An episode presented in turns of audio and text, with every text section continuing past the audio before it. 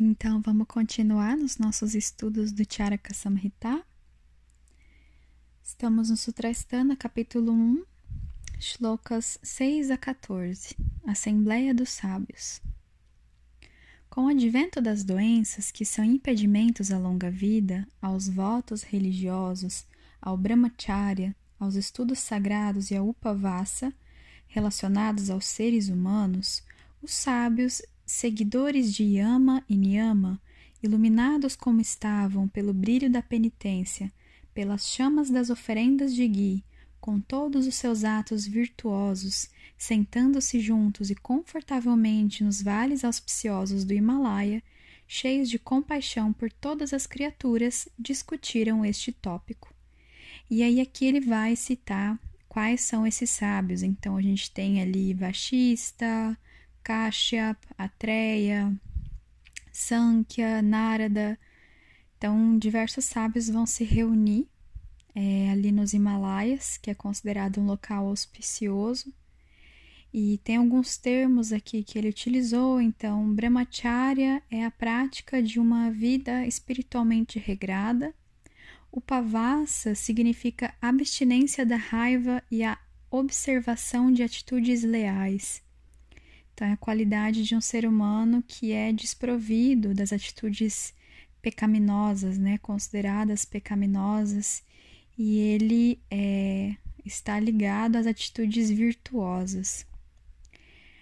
Outra coisa que é importante citar é que esses sábios, assim, é, findando Satya Yuga, que é a primeira era, então, nessa era, as doenças não estão manifestadas, mas no final dessa era, quando as coisas começam a entrar em decadência, as doenças passam a se manifestar em todos os seres.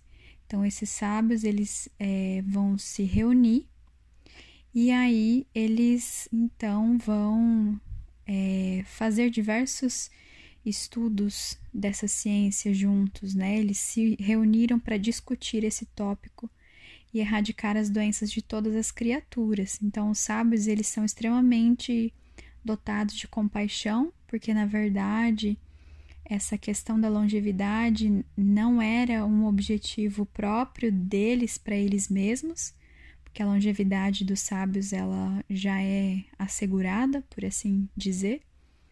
Mas essa esse desejo por discutir essa ciência da vida era realmente para as criaturas em geral. Então, eles vão se reunir num local sagrado, que é o Himalaia, um local considerado auspicioso, para realizar esse debate sobre a ciência da vida. Versos 15 a 17 Meditação em busca de um mestre. A boa saúde sustenta a raiz das ações virtuosas, da aquisição da riqueza, da, da satisfação do desejo e da libertação final. As doenças são as destruidoras da saúde, do bem-estar e da vida. Elas têm se manifestado como um grande obstáculo no caminho da vida humana. Qual poderia ser sua cura?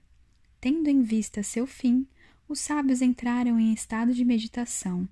Então, em sua visão, eles descobriram uma salvação em Indra e obtiveram uma garantia de seu efeito. Ele, o Senhor dos deuses, poderia explicar a maneira apropriada de agir contra as doenças. Então, dito isso, dentro desse verso, a gente consegue perceber que ele está falando aqui sobre as ações virtuosas, a aquisição da riqueza, a satisfação do desejo. Isso tudo está dentro dos objetivos dos seres vivos, que são quatro, né? Então, o Dharma, que é a, o nosso dever, né, as nossas ações virtuosas para com a nossa sociedade. Arta, que é a aquisição da riqueza, que é o nosso segundo objetivo, né, de todos os seres vivos. Kama, que é a satisfação do desejo, e Moksha, que é a liberação é, desse mundo e do ciclo de nascimentos e mortes. E arogya, ou seja, saúde, né? Roga significa doença e o a antes é de negação, né? Então, o estado de saúde, arogya, representa esse equilíbrio, essa ausência de, de doenças e a saúde, ela é a causa, ela é aquele meio para que a gente obtenha esses quatro objetivos da vida humana. Então, aqueles que é, levam uma doença, eles são incapazes de realizar esses atos que conduzem à obtenção desses quatro objetivos. E por isso que nós precisamos é, obter a saúde. Versos 18 a 23. Indra ensina o Ayurveda a Bharadwaj. Quem deveria dirigir-se à residência de Indra para perguntar-lhe sobre isto? Eu devo ser nomeado para este trabalho. Assim falou Bharadwaj primeiramente. Consequentemente, incumbido pelos sábios, ele dirigiu-se à residência de Indra, o destruidor de Bala, e o avistou sentado em meio aos deuses e sábios e brilhante como fogo. Ao chegar lá, ele, o sábio, fez suas congratulações ao Senhor dos deuses, com as bênçãos que o conduziriam ao seu triunfo, e humildemente comunicou a mensagem sagrada dos sábios. As doenças que aterrorizam todas as criaturas têm se manifestado. Aconselhe-me quanto aos procedimentos curativos apropriados a elas, ó Senhor dos deuses. Então Indra, considerando a profundidade da sabedoria do sábio, expôs a ciência da vida de forma resumida. Então, aqui é interessante a gente observar que é, Charaka fala que Indra ele vai explicar a ciência da vida de maneira resumida, justamente porque Bharadwaj era um sábio e tinha tanta sabedoria que ele não precisava de uma descrição muito elaborada dessa ciência. Então ele vai repassar o conhecimento, o conhecimento a Bharadwaj de forma resumida. Shloka 24. Os três princípios fundamentais do Ayurveda. Indra expôs a imortal e sagrada ciência da vida, consistindo de três princípios, ou seja, etiologia, sintomatologia e o conhecimento da terapêutica como meio para se adquirir bem-estar por excelência para seres saudáveis e doentes, a qual havia sido anteriormente compreendida por Brahma.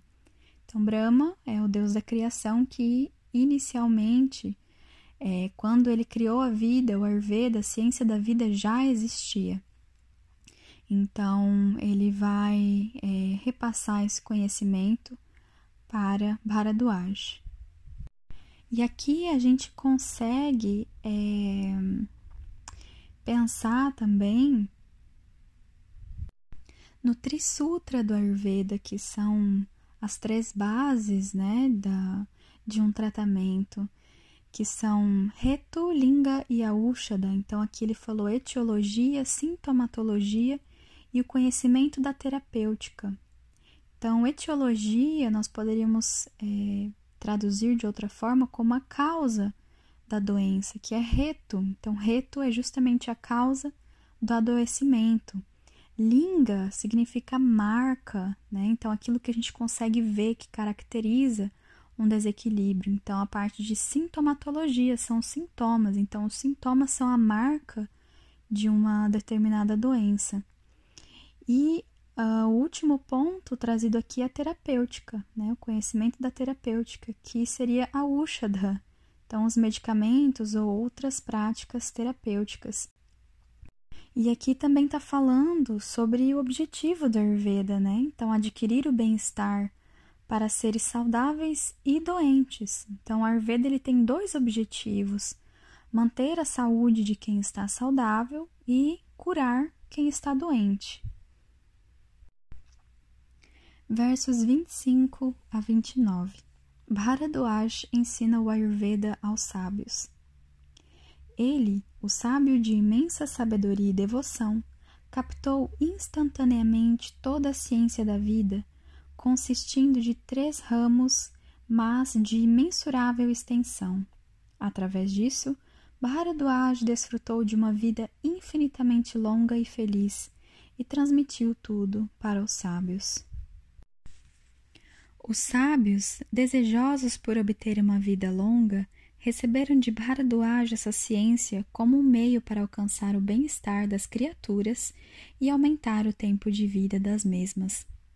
Pela força de seus poderes intuitivos, estes sábios visualizaram prontamente Samanya, Vishesha, Guna, Dravya, Karma e Samavaya.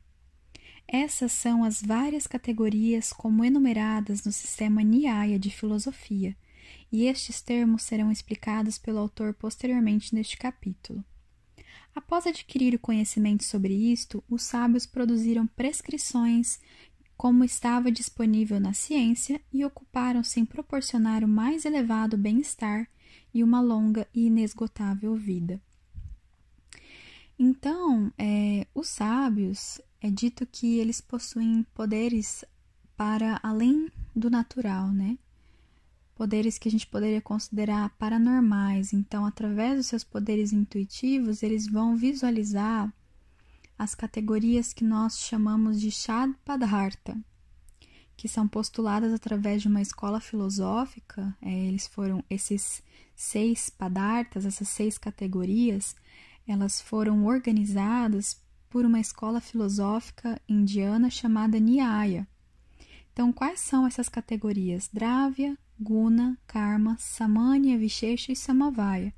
Para o Ayurveda, é, essas seis categorias elas são colocadas de, de forma diferente, em ordem diferente. Então, aqui a gente pode ver que é Samanya, Vishesha, Guna, Dravya, Karma e Samavaya por ordem de importância. Então, Samanya e Vishesha são dois princípios, são duas categorias, mas também são dois princípios muito importantes dentro do Ayurveda. Então, Samanya é o princípio da similaridade e Vishesha é o princípio da dissimilaridade. Então, Samanya é aquele princípio de que o semelhante aumenta semelhante, dizendo assim de forma bem resumida. E Vishesha é a ideia de que o oposto vai reduzir o oposto justamente por causar essa separação, essa dissimilaridade.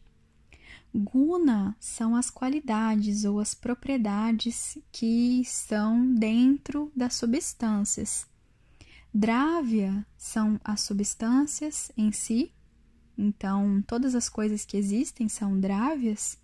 Karma são as ações ou as funções das substâncias. Então, por exemplo, quando a gente pensa né, num copo, qual que é a função de um copo? É servir de receptáculo para que ele possa coletar água para a gente beber essa água. E Samavaya é, é a relação eterna. Então, o que é essa relação eterna? A gente não consegue separar, por exemplo, uma substância da sua função ou da sua forma. Então, se a gente, por exemplo, retira a forma do copo, ele não vai ter mais aquela função é, de ser um receptáculo para é, coletar a água. Então, Samavá é essa relação eterna. Quando a gente tira alguma das características dessa substância, ela perde a sua função, ela perde a sua singularidade. E os últimos versos, então, é, que nós vamos estudar hoje são os versos 30 e 31, os seis discípulos de Atreia. Então, Punarvaso, que é Atreia, Punarvaso é o nome dele, amigável a todos e compassivo para com todas as criaturas, expôs a ciência sagrada da vida para estes seis discípulos e estes seis discípulos eram Agnivesha, Bhela, Jatukarna, Parashara, Harita e Ksharapani, e eles vão seguir suas instruções. Então, estes são os discípulos de Atreia. Atreia estava nessa conferência de sábios com Bharadwaj, ele aprendeu a ciência da vida e vai repassar esse conhecimento para os seus discípulos. Então, o seu discípulo mais brilhante é Agnivesha. E Agnivesha vai escrever o Agnivesha Tantra, porque Atreya está ensinando, ele vai é, escrevendo todos os ensinamentos no seu livro.